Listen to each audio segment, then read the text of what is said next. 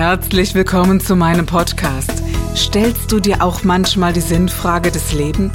Auf der Suche nach Glück und Leichtigkeit? Ist Erfolg für dich ebenso wenig eine Frage des Zufalls? Wir reden über alles, was uns Menschen bewegt, im Kerstin Scherer Podcast.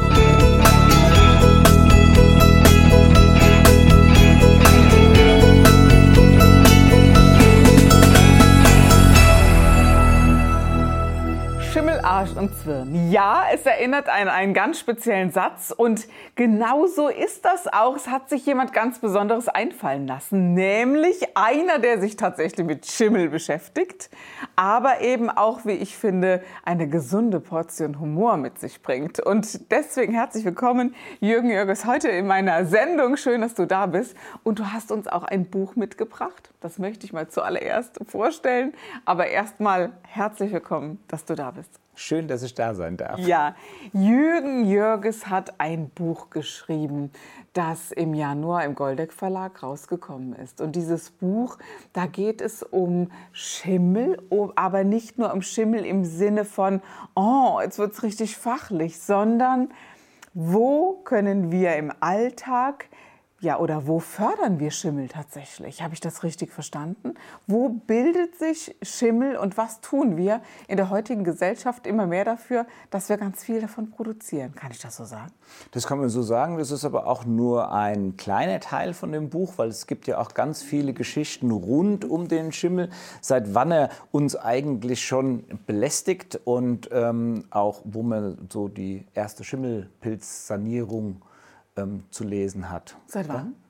Also ähm, so die, mit einer der ältesten Aufzeichnungen, die wir ja haben, ist dritte Buch Mose, Kapitel 14. Da steht ja schon drin, wer schwarzen, fressenden Ansatz hat, der möge bitte. Und dann gibt es eine Schimmelpilzsanierung really? in der Bibel. Ja, also von dem her kann es kein Problem. Ist ja jetzt schon mal drei Tage her.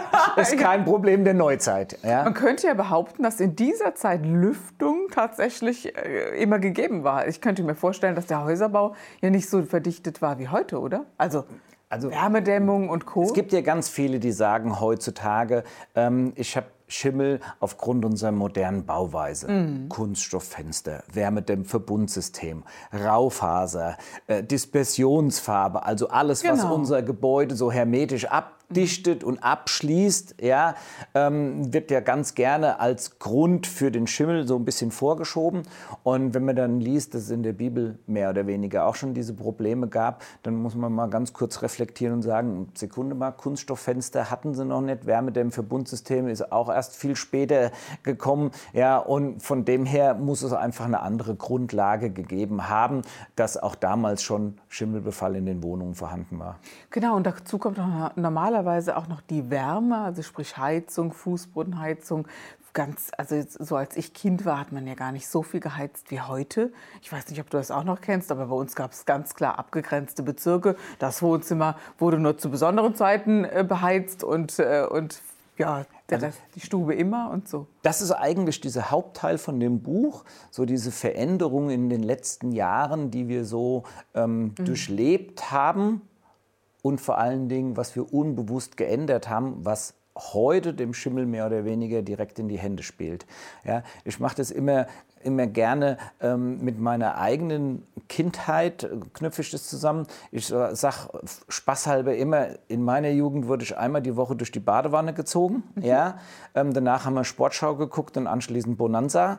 Ja, Bloß allein das Baden war ja schon Unterfangen für sich, besonders wenn man noch Geschwister hat, ja, weil dann stellt sich die Frage, kriegt jeder sein eigenes Wasser? Ja, wenn nicht, wer darf zuerst in die Wanne? Das heißt, wer hat das heiße ja, genau. Wasser, sieht anschließend aus wie ein Krebs oder wer hat das kalte genau. Wasser und, genau. und, friert dann dabei? Ähm, mein Bruder nannte sich immer Stöpselkind, weil er auf der Seite des Stöpsels sitzen musste.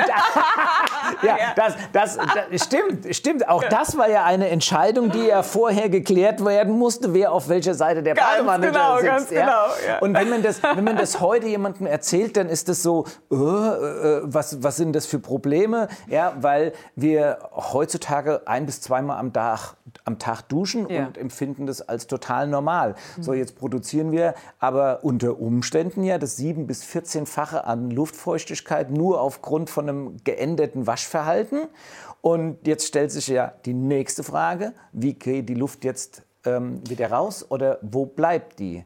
Okay, also Und- wir sind ja dann zum Beispiel ein Vier-Personen-Haushalt. Wir duschen alle, ja, jeden Morgen tatsächlich. War früher anders. Jetzt, Genau. wo du es sagst, ja. Also man hat Genau. sich auch mal gewaschen. Ne? Das gibt es ja heute so. so nicht oder mehr. wie ich gerne sage, nebelfeucht abgestaubt. Ja, genau. ja, oder so. Ja, ja ist einfach, ist einfach so. Und ähm, dann spielt natürlich auch eine Rolle, wie groß ist meine Wohnung. Ja, also je, je größer mein Palast ist, desto mehr Volumen hat er. Wenn ich da ein nasses Handtuch jetzt in, in die Vorhalle hänge, dann macht das mit Sicherheit nicht so viel aus, als wenn ich ein kleines 4 Quadratmeter Bad habe und wenn jetzt da morgens und abends mehrere nasse Handtücher drin hängen. Und von dem her ist dieses dieses Geheimnis von einem schimmelfreien oder von einem gesunden Wohnen in erster Linie auch in der Achtsamkeit zu suchen. Ja? Also Achtsamkeit beim Wohnen, was tue ich und was für Reaktionen können daraus Aber folgen. Jürgen, jetzt wo du das sagst, weißt du, viele gehen doch hin und kaufen sich noch Luftbefeuchter. Also es gibt ja so Geräte und die werden ja mit Aromatherapie, oh, ich kenne ganz viele, oh, wirklich, die, die jetzt sagen, Mensch, da, da muss jetzt wirklich was produziert werden. Und da habe ich mir nicht nur eins gekauft, sondern gleich fünf, damit äh, man so ein halb- halbes Dampfbad in der Wohnung hat. Das ist ja dann gar nicht so sinnvoll. Hm? Ja, es kommt jetzt immer so ein bisschen auf die Situation drauf an und auf das Drumherum. Also zu meiner Jugend habe ich mich immer gefreut, wenn ich an den Heizkörpern diese Keramiktöpfe mit Wasser befüllen Ja. durfte. Ja. also da habe ich dann immer schon geguckt, ist noch Wasser drin, darf ich wieder was reinschütten? Ja, und dann auch ganz vorsichtig, wie jemand schüttet was vorbei, dann ist der Teppich nass. Und ähm, in den gleichen Häusern von heute, also früher hat man das gemacht, weil zu wenig Luftfeuchtigkeit vorhanden war, weil die Luft zu trocken war. Und die Wohnungen selber haben sich nicht mehr großartig geändert. Jetzt wohnen nur andere Personen drin mit einem anderen Wohnverhalten.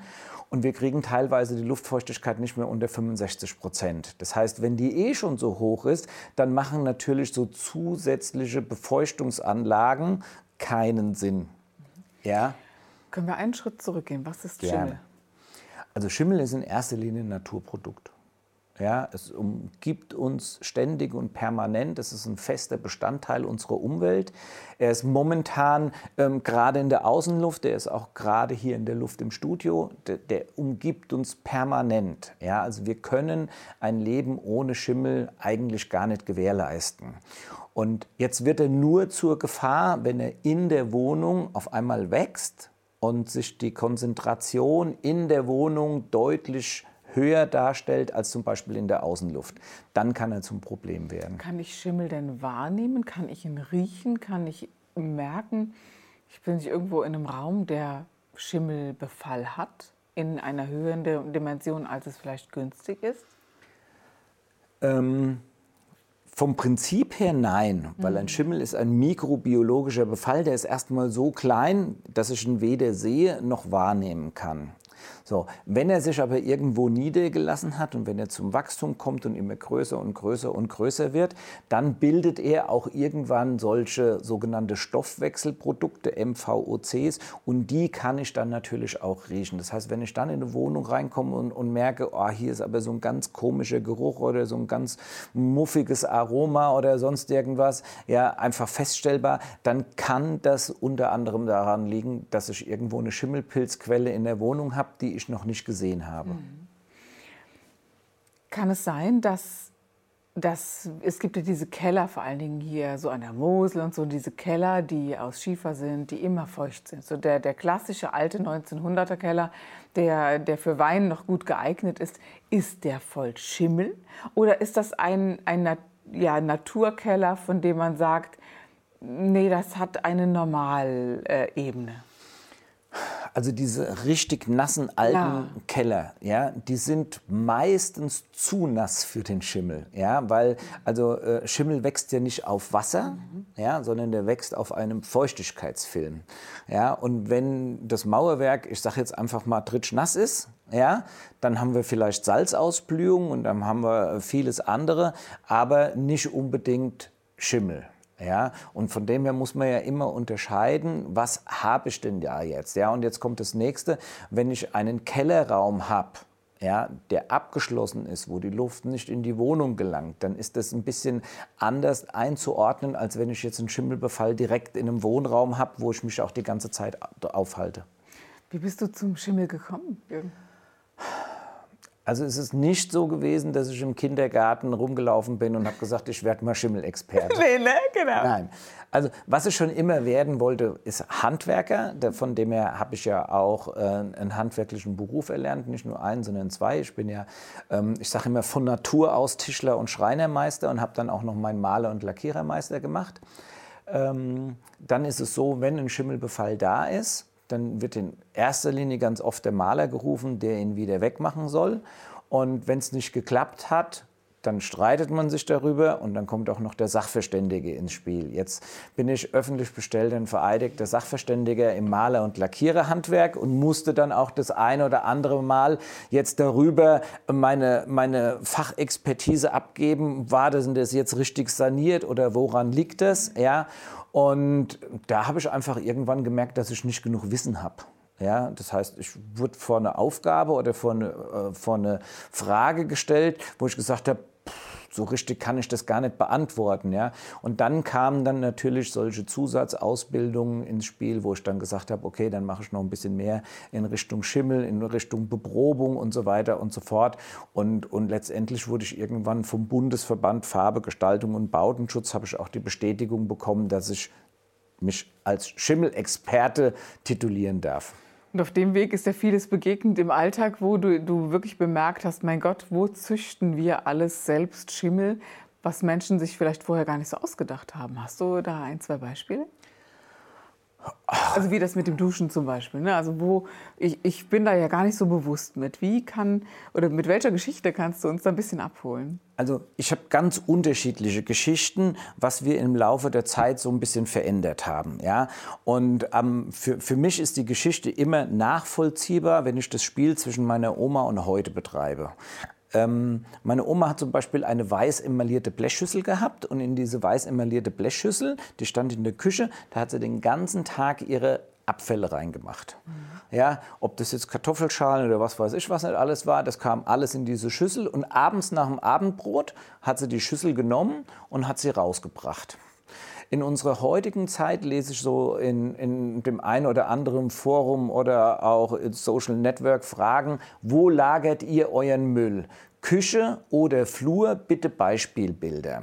Ja, das heißt, während meine Oma früher den Müll jeden Tag rausgebracht hat, suchen wir heute nach Lösungen, wie wir den XXXL Müllsack in unserer Wohnung so platzieren können, weil wir nicht rausgehen wollen. Gleichzeitig haben wir aber noch so Fitnessuhren und sagen, oh, heute war aber ein Tag, ich müsste noch mal 10.000 Schritte laufen, dann ziehen wir die Schuhe an, rennen noch fünfmal um die Ecke, vergessen aber den Müll mit rauszunehmen. Das heißt, einer der Schimmel-Hotspots in unserer Küche ist durchaus der Mülleimer.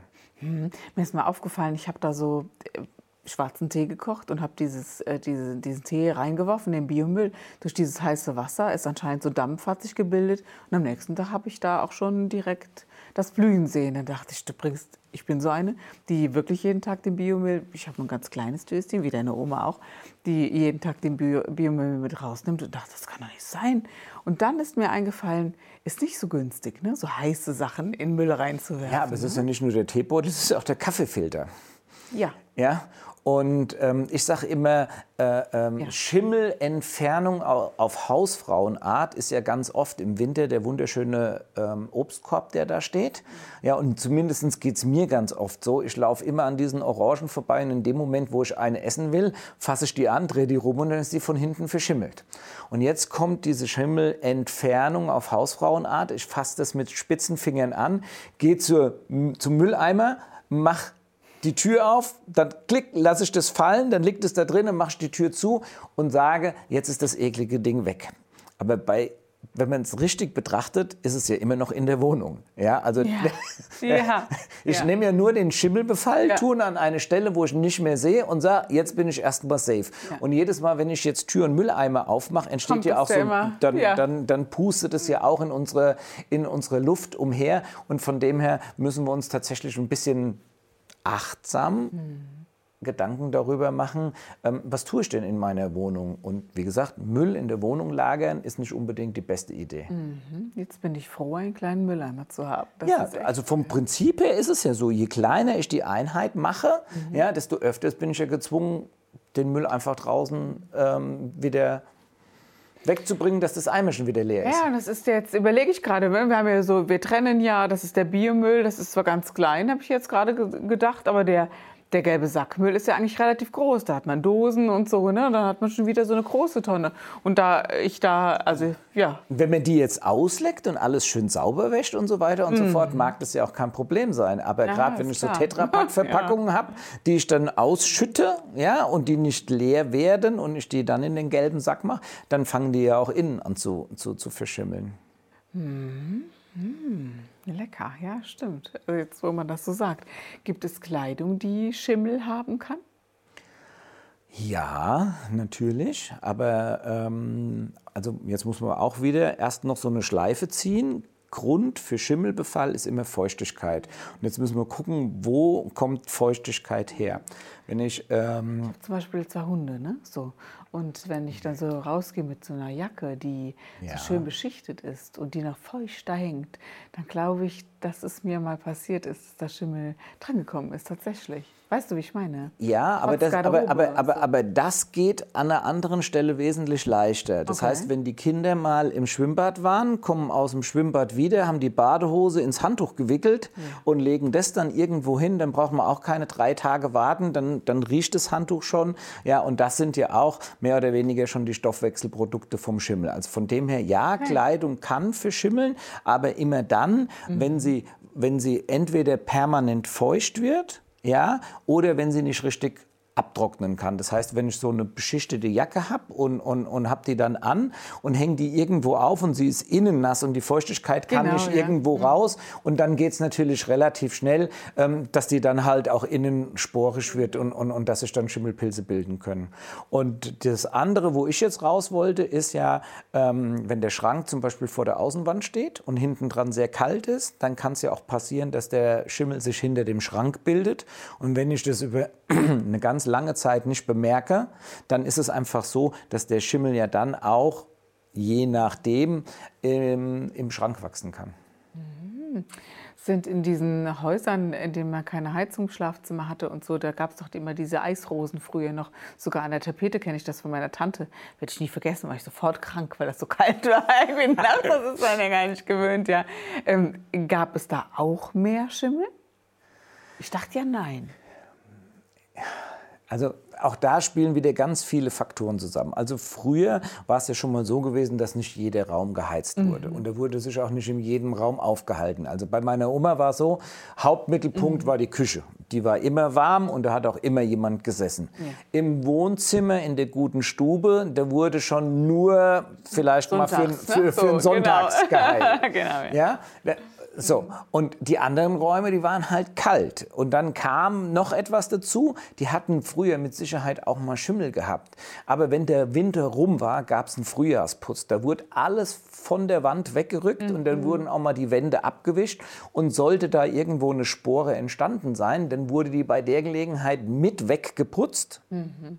Ja, und heute haben wir ja die Situation, dass wir einen Schimmelbefall hinter einem Schrank über viele Jahre nicht entdecken man sagt ja immer, man soll ja nicht sagen, früher war alles besser und schöner und so. Ne? Aber wenn ich solche Dinge höre, ich erinnere mich halt auf meine Mutter oder meine Oma, die konnten noch so richtig richtigen Hausputz machen. Das war vor Ostern immer, immer dran. Also diese Hygiene, wie wir sie damals hatten, oder diese Ordnung und so, wir haben ja gar keine Zeit mehr dafür. Das ist in unserem Leben so gar nicht mehr äh, inkludiert, um es mal so zu sagen. Ich weiß nicht, ja, nicht, und, und, und wir nehmen, wir nehmen uns die Zeit auch nicht. Genau, ja? genau. Also äh, ich bin irgendwann mal, das war beim Autofahren, habe ich das Radio angehabt, da war von einem Radiosender eine Umfrage, die haben gesucht, wer ist morgens der Schnellste. Mhm. Das heißt, die Frage war, aufstehen, duschen und das Haus von außen zuschließen, in welcher Zeit. Okay. Ja?